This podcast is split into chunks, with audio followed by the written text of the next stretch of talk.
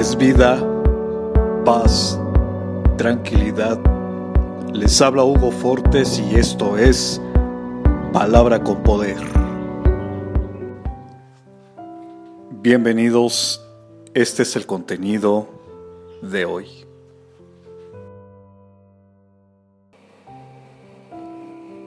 Esforzaos y cobrad ánimo, no temáis ni tengáis miedo de ellos, porque Jehová tu Dios es el que va contigo.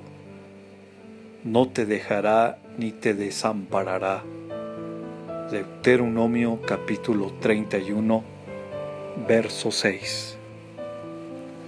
A pesar de las adversidades y problemas que actualmente atraviesas el mundo entero, sigamos poniendo toda nuestra confianza en el Señor y juntos declararemos, mi confianza está puesta en Dios, mi Salvador.